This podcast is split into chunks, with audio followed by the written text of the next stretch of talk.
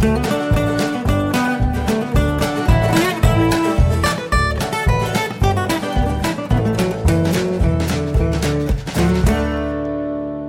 und herzlich willkommen zu Jörn Schars Feinen Podcast Episode 280.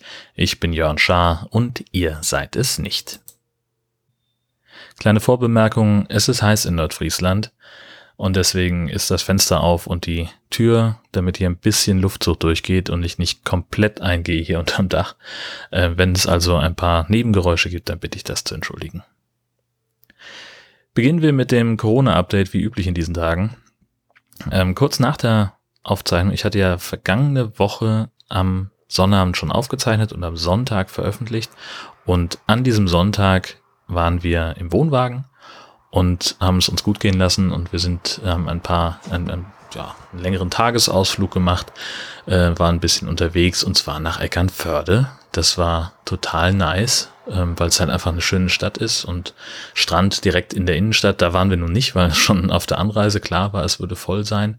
Ähm, aber wir sind ein bisschen durch die Fußgängerzone flaniert, weil wir Bock auf Waffeln hatten. Wir wollten unbedingt Waffeln essen und äh, waren dort in einem Eiscafé. Und ich weiß nicht mehr, wie es hieß. Verdammt, ich wollte mir das aufschreiben. ist mir jedenfalls aufgefallen, A, die haben verdammt leckere Waffeln und B, wirklich perfekter Umgang mit dieser ganzen Corona-Thematik.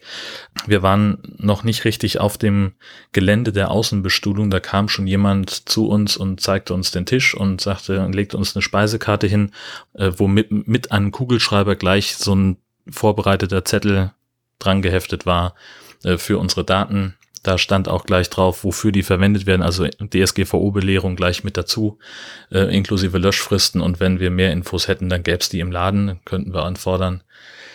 Auch so äh, Personal alle mit Maske und äh, auf Abstand bedacht und so weiter. Also das hat richtig gut funktioniert. Da war ich sehr begeistert. Anders am Donnerstag. Da fand eine Corona-Demo statt, eine Hygienedemo oder eine, was weiß ich was, eine Demonstration für weniger Corona. Was weiß ich. Auf jeden Fall auf dem Husumer Marktplatz. Ähm, vorne schwurbelte jemand was halbwegs Zusammenhangloses. Ich hab da, ich wollte da wirklich nicht zuhören. Das war mir vollkommen egal. Als wir vorbeigelaufen sind, äh, ging es irgendwie um Vitamine und dass die Pflanzen immer weniger davon hätten und so weiter und so fort. Ich wollte da nicht zuhören. Wollte auch so ein bisschen Abstand gewinnen, damit es nicht so aussieht, als würde ich denen zuhören. Ich würde sagen, da waren ungefähr 20, 30 die zugehört haben und etliche, die halt zufällig da waren und dann halt sitzen geblieben sind, weil sie halt im Schatten irgendwie ihr Eis essen wollten oder sonst irgendwas. Also stabil 1,4 Millionen Leute auf Abstand. Immerhin, ja. Immerhin waren die auf Abstand zueinander. Das muss man ja fairerweise dann noch hochhalten. Ja, ansonsten, wir hatten Besuch diese Woche.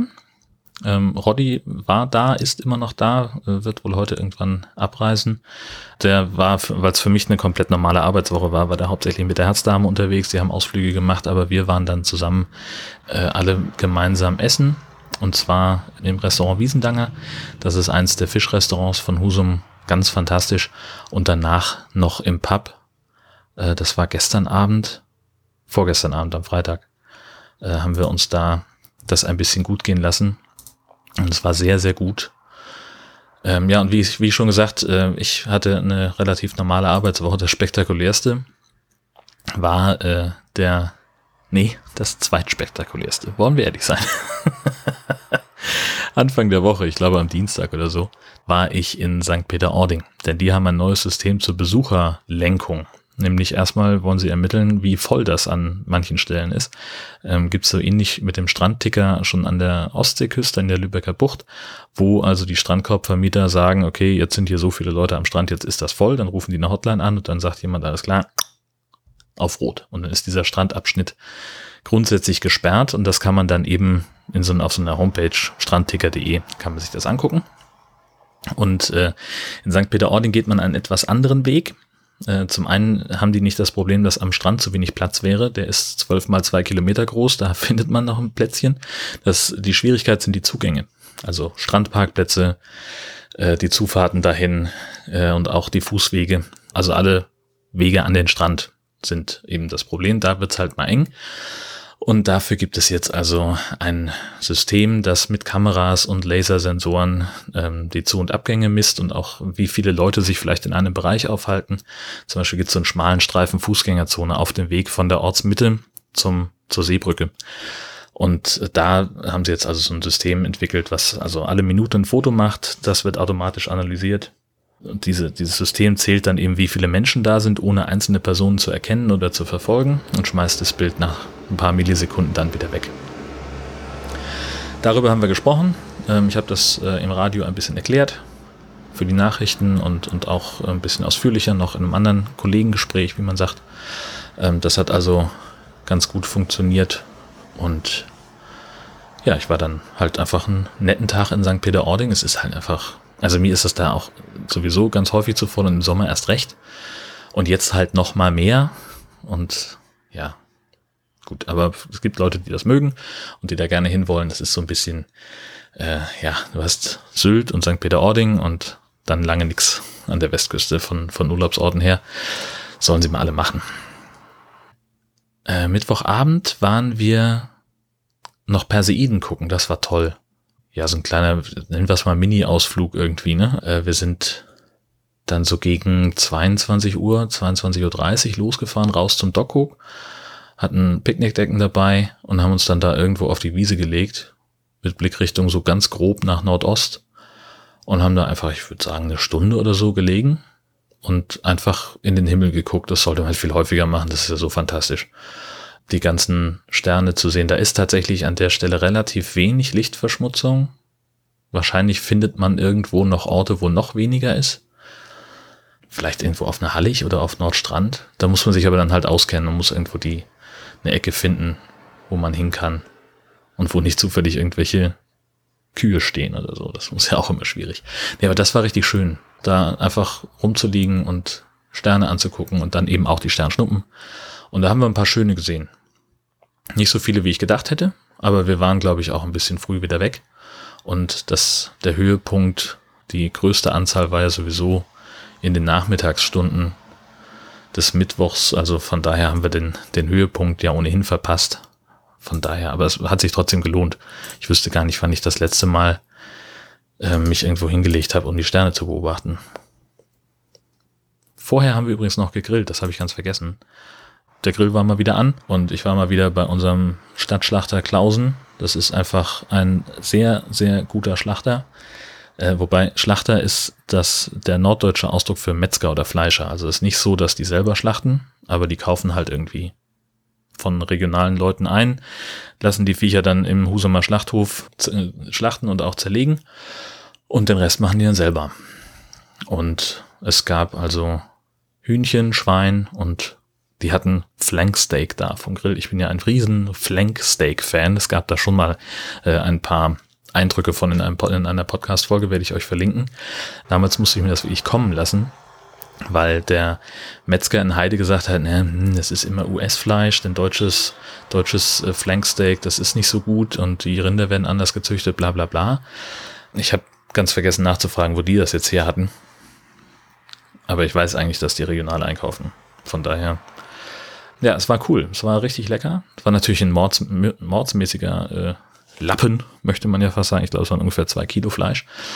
Und auch mit der, mit der Zubereitung hat es richtig gut geklappt. Das, das klappt immer besser. Also der Grin und ich, wir gewöhnen uns langsam aneinander.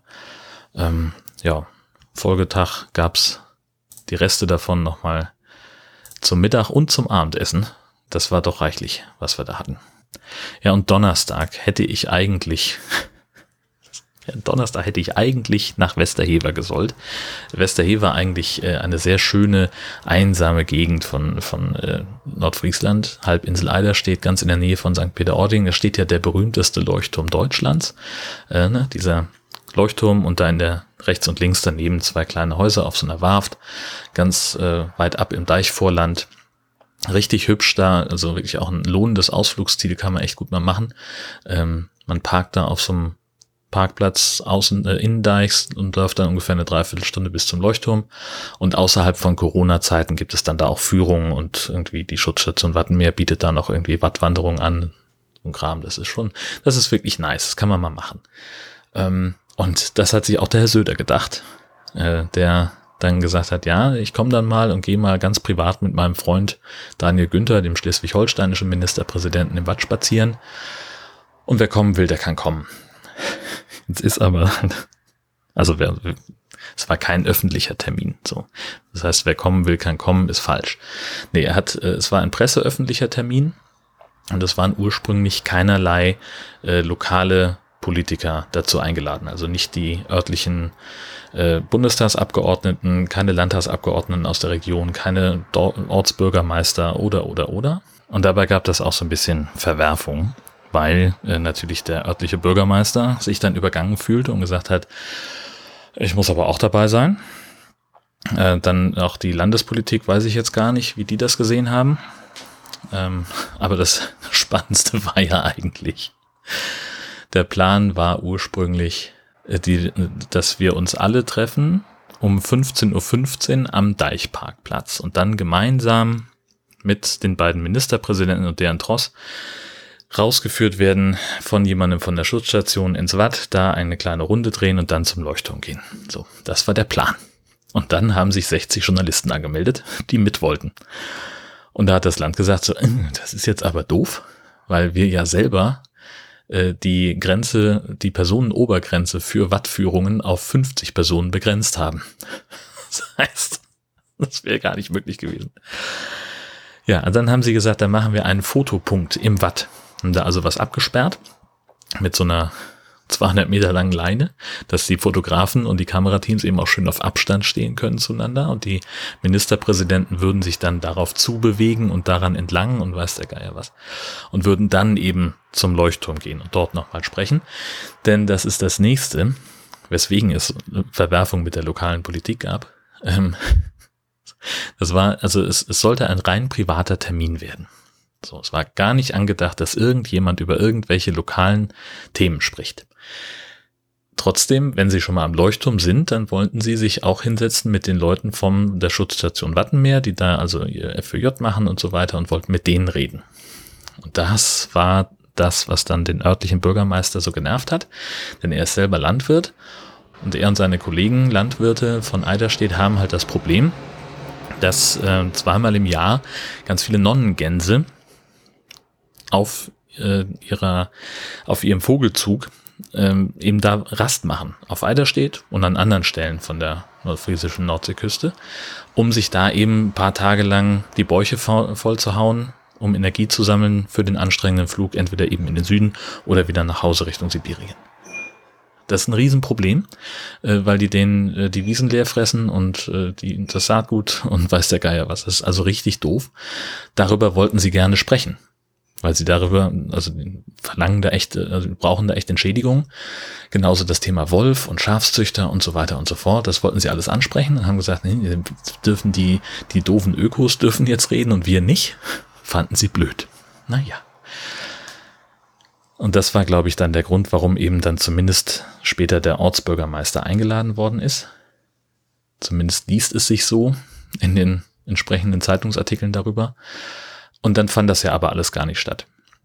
Also ganz viel Rauch um nichts, denn am Tag vorher, am Abend vorher, 19.30 Uhr, twitterte Söder, dass er nicht kommen kann, weil er diese kleine Corona-bedingte Panne im Freistaat hat, dass also sie irgendwelche Teststationen aufgebaut haben, haben da auch über 40.000 Leute getestet, die aus dem Urlaub zurückgekommen sind. Und weil sie das aber alles per Hand in der Excel-Datei reinschreiben mussten, dauerte das dann doch sehr lange, bis die Leute ihr Ergebnis bekommen haben. Und naja, da waren dann halt auch ungefähr 1000 positiv getestete dabei, die über Tage nichts davon erfahren haben. Und mindestens einer von denen ist nach Zeitungsinformationen dann weitergefahren nach Hamburg und hat da eben Leute getroffen, Familienbesuch, eine kleine Party, sowas. Läuft richtig gut. Naja, konsequenterweise hat Söder dann gesagt, dann komme ich halt nicht. Äh, denn ich werde jetzt auf der Brücke gebraucht und da hat er natürlich auch recht, denn so nutzt ihm das doppelt. Er ist in Bayern derjenige, der die Zügel in der Hand hält, er ist im Norden, macht er sich nicht zum Vollspaten, äh, weil er eben nicht da ist, wo er hingehört. Also von daher hat er im Prinzip dann alles richtig gemacht. Und ich hatte einen Tag frei. War ja auch schön.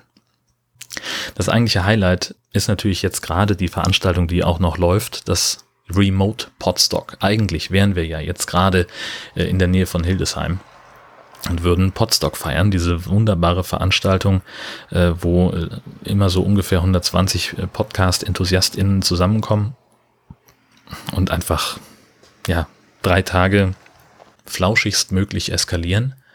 Da ist so eine Kulturherberge. Ich habe da schon tausendmal drüber gesprochen. Podstock ist einfach eine Veranstaltung für sich. So, da kommen Leute zusammen, die äh, gleiche Interessen teilen, äh, und es ist immer sehr, sehr angenehm, sehr, sehr nett. Leute, die ähm, sich das Ticket nicht leisten können, werden von der Community dahin getragen. Ähm, in, im übertragenen Sinn. Also ich weiß nicht, wir haben letztes Jahr, äh, haben wir für äh, ein Pärchen, die haben halt gesagt, so schade, wir können dies Jahr nicht kommen, wir können uns das Ticket nicht leisten, von der Anreise ganz zu schweigen. Und das dauerte irgendwie keine 24 Stunden, da war das Geld zusammengesammelt, weil halt alle irgendwie ein bisschen was in den Hut geschmissen haben. Und dann ja, hatten sie halt ihr Ticket. Und so ist da der Spirit. Also das ist so eine sehr offene Willkommen sei bei uns, wie du bist Stimmung, die ich da wahrnehme. Und das findet leider dieses Jahr nicht statt, was alle sehr, sehr traurig gemacht hat. Aber es ist natürlich vernünftig, das genau so zu machen in diesen Tagen, ohne Frage. Hm, hm, hm. Und wäre wahrscheinlich von den Auflagen her jetzt auch gegangen, weil es halt hauptsächlich draußen stattfindet und man hätte auch die Innenanteile irgendwie wahrscheinlich nach draußen verlegen können, aber ehrlich gesagt, mit den Zahlen, die wir jetzt wieder haben, perfekte Entscheidung, das genau so zu machen. Und wer weiß denn, ob das Wetter so ist, wie es jetzt heute ist mit 30 Grad. Es hätte ja auch sein können, dass wir drei Tage Regen haben und dann sitzen wir zusammen mit 100 Leuten in einer ehemaligen Jugendherberge, die, ich würde mal sagen, grob für die Hälfte ausgelegt ist, eigentlich. Denn das ist halt, also wir eskalieren da halt auch ziemlich doll, was den Platz angeht. Es ist halt viel mit Camping, mit draußen kochen und so weiter. Und das geht halt auch nur, wenn das Wetter dafür ist. Naja, also insofern war das schon genau richtig, so traurig es eben ist. Und äh, jetzt haben sie sich also dann überlegt, äh, kurz nach der Absage, dass sie das Ganze in eine Online-Veranstaltung umwandeln. Die läuft jetzt zum Zeitpunkt der Aufnahme auch noch. Jetzt ist nur gerade was dran, äh, wo ich jetzt inhaltlich nicht so davor bin. Ähm, und da habe ich gedacht, nutze ich die Zeit und äh, mache hier ein bisschen Podcast selber. Also was da passiert ist, dass man, also äh, die haben sich erstmal grundsätzlich ein Programm überlegt, was gestreamt werden sollte und haben dann äh, das noch geöffnet und haben noch äh, sich überlegt, wie können wir das noch weitermachen und haben also einerseits eben einen, eine Reihe von, von Veranstaltungen, die zugeliefert wurden, in, also in Form von, jetzt wird's wieder so technisch. Also es gibt ja dieses Studio-Link mit dem wir zum Beispiel das Nord-Süd-Gefälle aufzeichnen oder auch viele Episoden vom High Alarm Podcast. Das ist einfach eine Software, mit der man äh, über Voice-over-IP in HiFi miteinander sprechen kann und es klingt dann so, als säße man in einem Raum und es fühlt sich tatsächlich auch so ein bisschen so an. Es ist so ein bisschen wie telefonieren, nur geil. So würde ich es mal beschreiben. Und darüber kann man eben ähm, auch einen Livestream machen oder man kann halt so, das war jetzt das Konzept hier, ähm, eine äh, Zentralstelle anrufen und sein Signal dahin schicken und von dort wird es dann nochmal audiomäßig im Blick behalten und äh, in den Stream geschickt, in den offiziellen. Und parallel dazu gab es eben auch die Möglichkeit, in, auf einem zweiten Slot, da äh, wurde dann automatisiert zwischen den Streams hin und her geschaltet. Das war auch noch eine Option. Und heute am Sonntag ist dann so ein Workshop-Programm, wo man entweder nur Audio oder nur Video streamen kann nach dem gleichen Prinzip weil das eben so eine, ja, normalerweise ist das halt so eine Puschelveranstaltung, äh, wo wir halt alle zusammensitzen und uns das anhören oder halt auch nicht. Ähm, gibt es jetzt eben das Online-Äquivalent dazu. Also man kann auch gleichzeitig dann äh, auf dem zentralen Portal mein.podstock.de ein so virtuelles Lagerfeuer anzünden. Das ist dann eine Sitzung in einer Big Blue Button Instanz und kann da mit Leuten chatten. Super geil. Oder man macht es halt so wie wir und macht ein digitales Hörpicknick. Und das ist halt das, was wir äh, bei uns im Garten gemacht haben.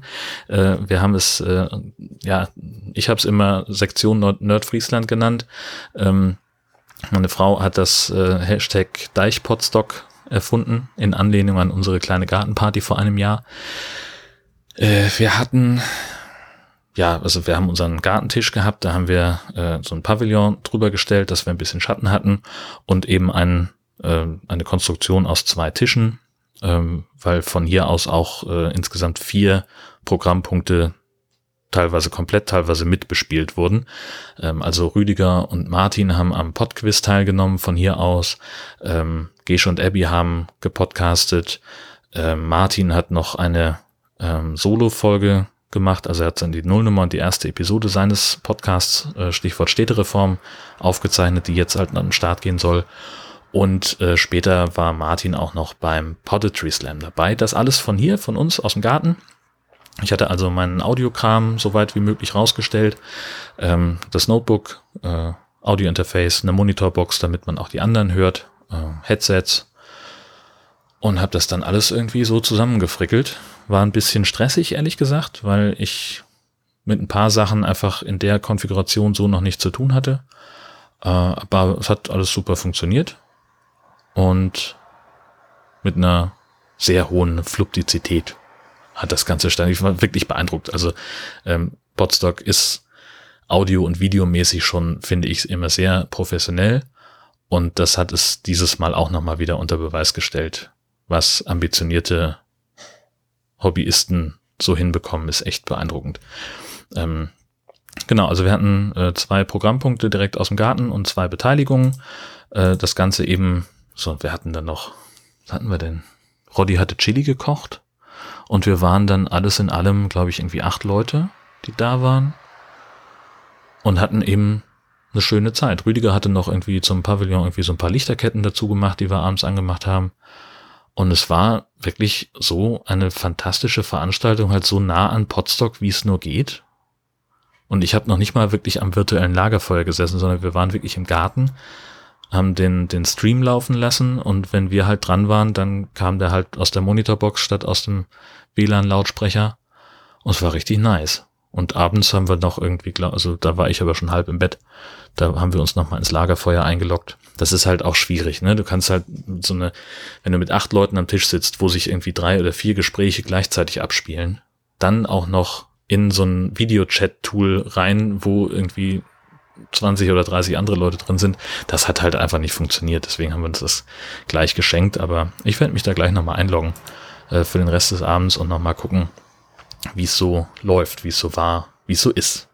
Ja, Podstock.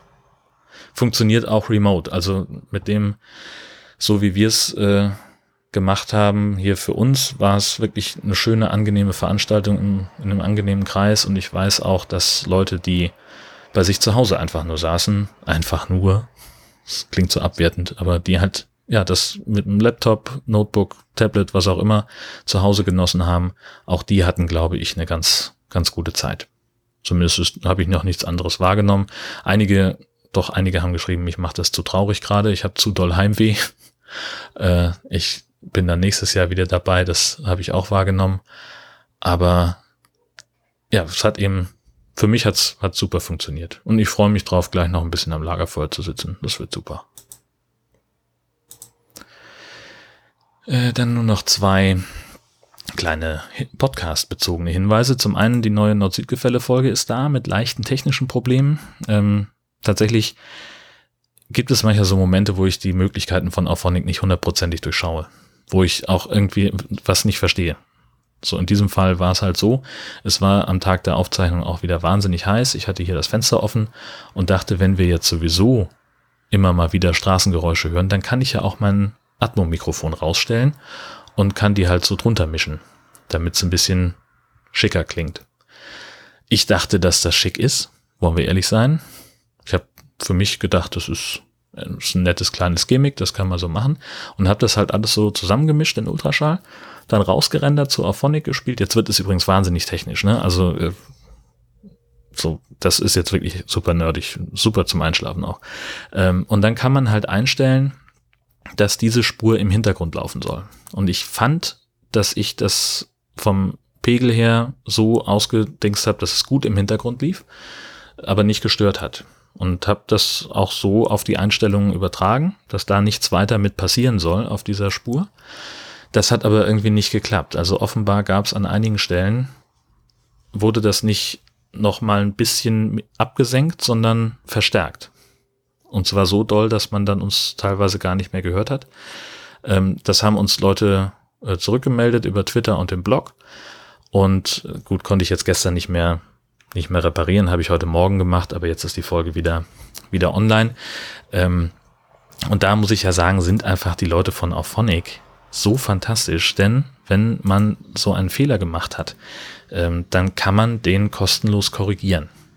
Und äh, das geht einfach dadurch, dass man bei der Produktion auf Edit drückt und solange sich die Ausgangsdaten nicht ändern, also sprich, wenn man keine neuen Dateien hochlädt, dann kann man das einfach nochmal neu starten mit neuen Einstellungen und es wird einfach genauso durchgerechnet, ohne dass was vom, vom äh, Zeitguthaben dafür verbraucht wird. Das finde ich total nice, hat mir wirklich geholfen, denn ich habe es dann nochmal dreimal durchrechnen lassen, bis ich dann gesagt habe, okay, jetzt haben wir noch so ein bisschen Restgeräusch übrig, aber nicht so viel, dass es stören könnte.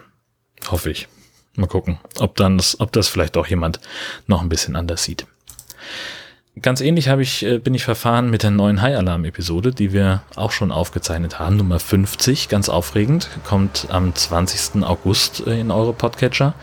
Äh, und diesmal haben wir ein bisschen was anders gemacht. Wir haben nämlich das Spiel Man Eater gespielt, wo man in die Rolle eines Hais schlüpft und im ersten Level durch irgendwelche Südstaaten-Sümpfe schwimmt, um dort Robben, Schildkröten und später auch Alligatoren zu fressen. Das wird ganz aufregend. Also es ist tatsächlich, es ist wirklich ein cooles Spiel, das richtig Spaß macht. Ich bin halt kein Gamer. So, das war ich noch nie. Ähm, ich hatte als Kind irgendwie so ein Sega Mega Drive. Äh, der hat ein Steuerkreuz, Menü und Start und dann noch drei weitere Buttons.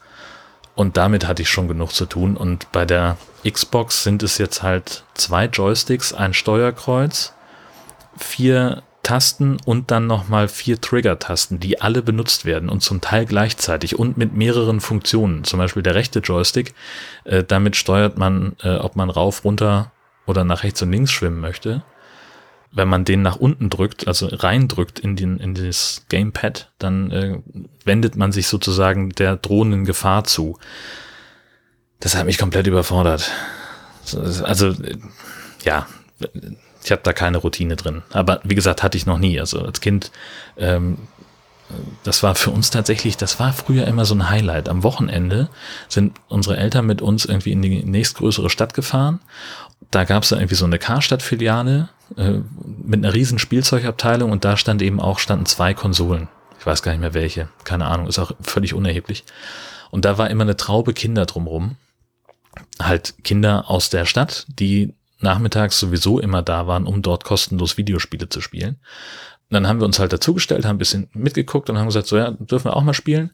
Und dann war halt immer so die Verabredung, ja, okay, bis einer stirbt in dem Spiel. So bis du halt irgendwie so versagst und jetzt hast du, fängst du dann an irgendwie und nach kannst die Steuerung nicht, kannst das Spiel nicht, nach zwei Minuten machst du irgendeinen Fehler, bist weg. Also stellst du dich wieder hinten an. Und das waren halt irgendwie dann so zehn Vollprofis, die halt dann irgendwie Level um Level gespielt haben. Für uns war es dann einfach super langweilig. Und genauso ähm, analog dazu, äh, wenn ich Freunde besucht habe, die irgendwelche Konsolen hatten, die halt auch da den ganzen Nachmittag dran gezockt haben und super routiniert waren bei irgendwie hier Street Fighter oder wie das hieß. Mein Kumpel Daniel, der kannte alle alle Moves von allen Figuren und alle Spezialtricks. Und du musst erst doch ganz einfach, du musst einfach nur zurück, zurück, zurück, oben, unten, A, B, B, A, unten, unten, B, B, A, A, A, B. Und dann macht er den Feuerball. Ja, okay, dann versuche ich das mal. Und dann kommst halt komplett durcheinander und er macht das halt irgendwie in zwei Sekunden und hat dann irgendwie nach zwei Feuerbällen gewonnen. Das war so meine Spiel-Experience bisher und dann hat es auch, glaube ich, also ich würde mal grob schätzen, dass ich danach, also in den vergangenen, sagen wir mal, 25 Jahren hatte ich keine Spielkonsole mehr in der Hand. Ähm, und so ähnlich war dann auch meine Performance. Aber das könnt ihr euch alles anhören in der neuen Folge vom High Alarm Podcast, wo wir ähm, das so ein bisschen dokumentiert haben, wie ich mich in diesem Spiel angestellt habe. Ähm, ich bin gespannt, äh, ob es euch ähnlich viel Spaß macht wie uns, äh, denn das war ein großes Hallo. Kommen wir zu den 1000 Fragen äh, mache ich ja auch gelegentlich eine Liste von 1000 Fragen an dich selbst, wo ich nicht wirklich Zielgruppe bin. Das haben wir hier schon mehrfach besprochen. Das richtet sich doch eher an Frauen. Das erkennt man in ganz vielen Fällen an der ähm, an der Fragestellung und äh, ich wähle dann immer so ein paar Fragen aus per Zufallsgenerator, die ich dann beantworten möchte. Und zwar habe ich jetzt die 821. Wie gut gedeihen Pflanzen bei deiner Pflege? Und das ist tatsächlich eine witzige Geschichte, nämlich gar nicht. so. Ich erinnere mich noch, als ich, also meine Mutter hatte, also mein Opa hatte einen Gartenbaubetrieb und meine Mutter hat sein, sein Talent geerbt, mit Pflanzen umzugehen. Und irgendwie gingen alle davon aus, dass ich das auch hätte. Stimmt aber gar nicht.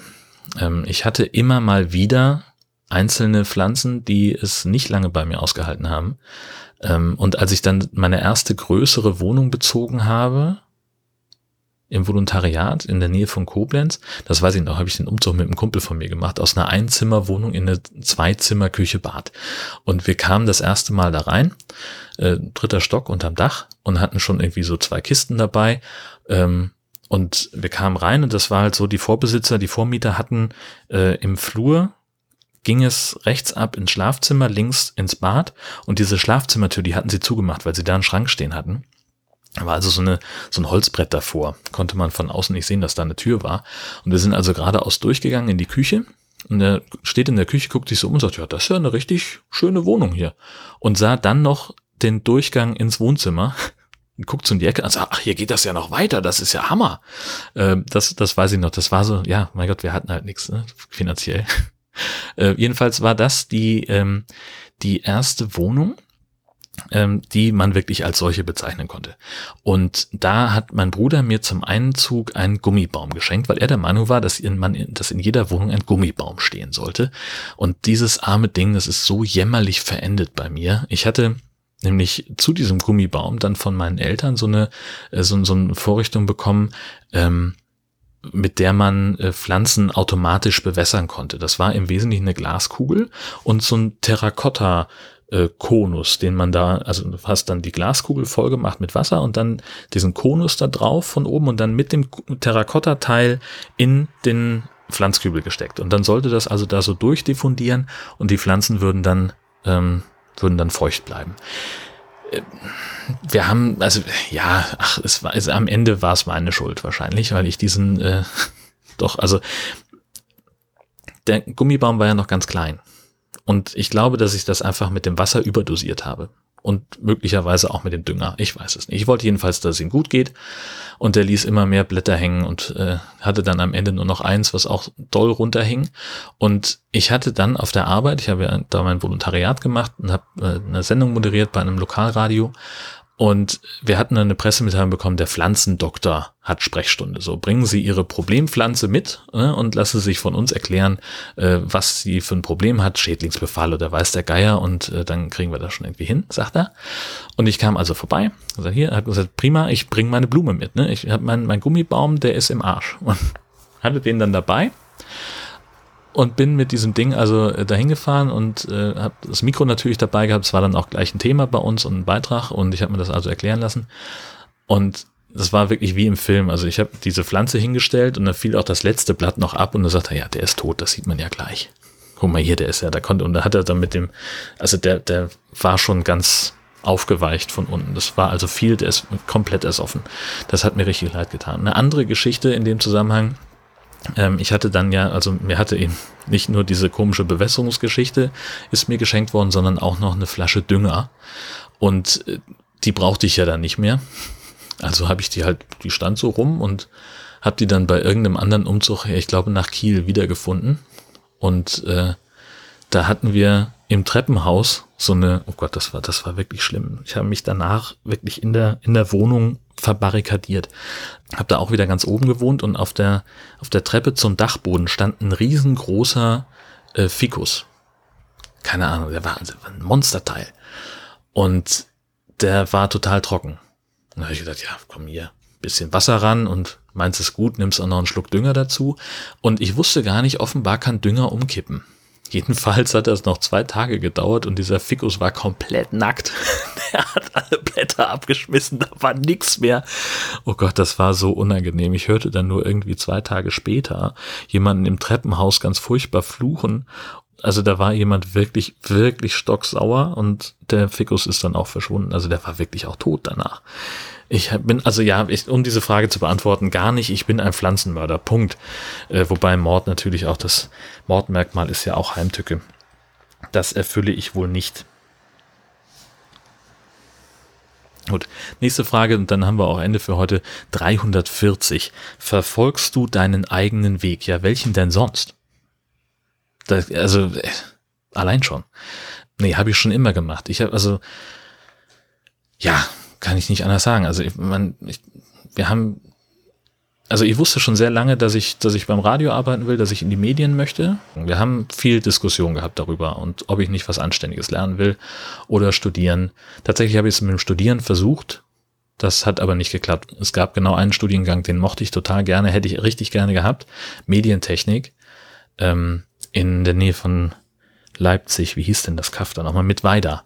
Da war ich sogar zum Test, da war so eine Mischung aus NC und, und, und Eignungstest und äh, den habe ich irgendwie im ersten Versuch, ich glaube, ich um sieben Plätze bin ich da nicht reingekommen und die haben dann in der Uni auch gesagt, na ja, der Studiengang ist so neu, wir haben noch nicht mal Alumni, also die Wahrscheinlichkeit, dass jemand nicht antritt, ist sehr, sehr gering. Sie können jetzt dann halt warten, ich gucke gerade mal in Ihre Unterlagen, sieben Semester. Und damals war ich halt noch so drauf, dass ich dachte, ich darf keine Zeit verlieren, anstatt ich einfach sage, ja, mein Gott, dann mache ich jetzt halt drei Jahre was anderes, was soll's. Da habe ich halt gesagt, ja, die dann halt nicht. Und habe mich äh, ja, mit was anderem beschäftigt, nämlich Radiomensch zu werden. Habe ganz viele Praktika gemacht und irgendwelche Minijobs noch angenommen nebenbei und ach, hin und her. Aber ich habe äh, es durchgezogen und bin jetzt da, wo ich heute bin. Und nämlich am Ende dieser kleinen Podcast Veranstaltung für heute. Ähm, apropos Veranstaltung, ich muss jetzt auch dringend zum Lagerfeuer von Podstock Remote zurück. Abgesehen davon bin ich der Meinung, dass Horst Seehofer als Bundesinnenminister zurücktreten sollte. Bis das passiert oder bis eine neue Folge von Jörn Schaas für einen Podcast erscheint, wünsche ich euch eine fantastische Zeit. Tschüss, bis bald.